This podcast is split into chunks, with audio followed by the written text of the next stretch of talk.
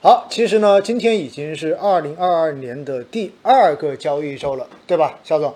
但是呢，进入二零二二年之后哈，其实一开始大家都很期待说会不会有开门红，但是呢，从上周的走势来讲的话，好像这个头开的并不是很红，对吧？对。而且我们看到呢，以创业板为代表的这种成长的指数的话，可能跌幅都接近百分之七。于是呢，在上一周哈，我看到有很多的基民们。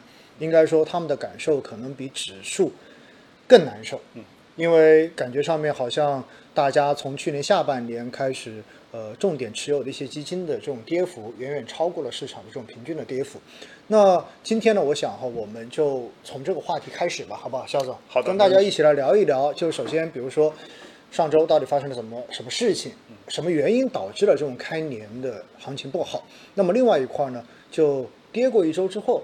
是不是意味着今年的这个春季行情，或者说大家平时总是期待的这一种跨年行情，是不是就已经没有了？当然，我们这个年我们指的是什么？我们指的是过年了哈，我们不对，我们指春节行情了。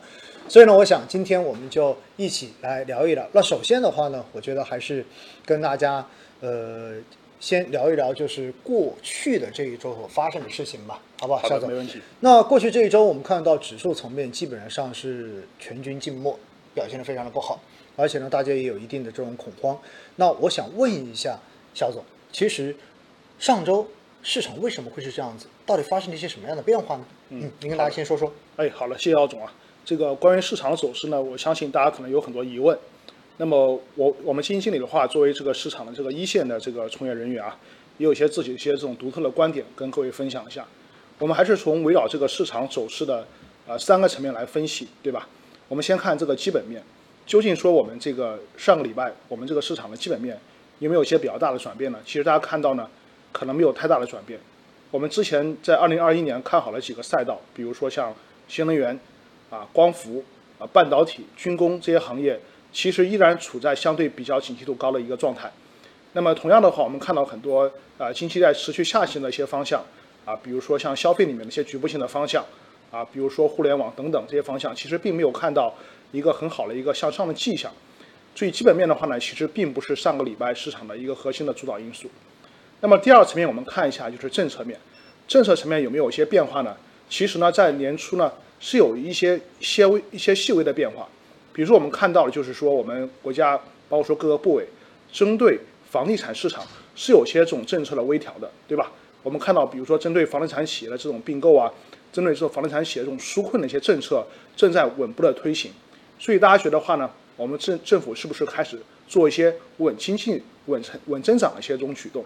这就是我们过去啊两个两就两个礼拜时间嘛，看到最明显的一个这种政策层面的变化，就是我们的政府加大了稳增长的力度。然后第三个层面就是资金面，究竟过过去两个礼拜是哪些资金在卖出我们 A 股的股票呢？我们可以通过一些这种量化的指标去做个跟踪。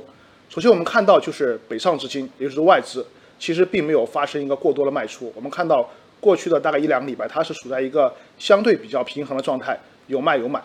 那么，但是第二个的话呢，我们看到就是公募基金这个群体呢，其实是是有一定卖出的。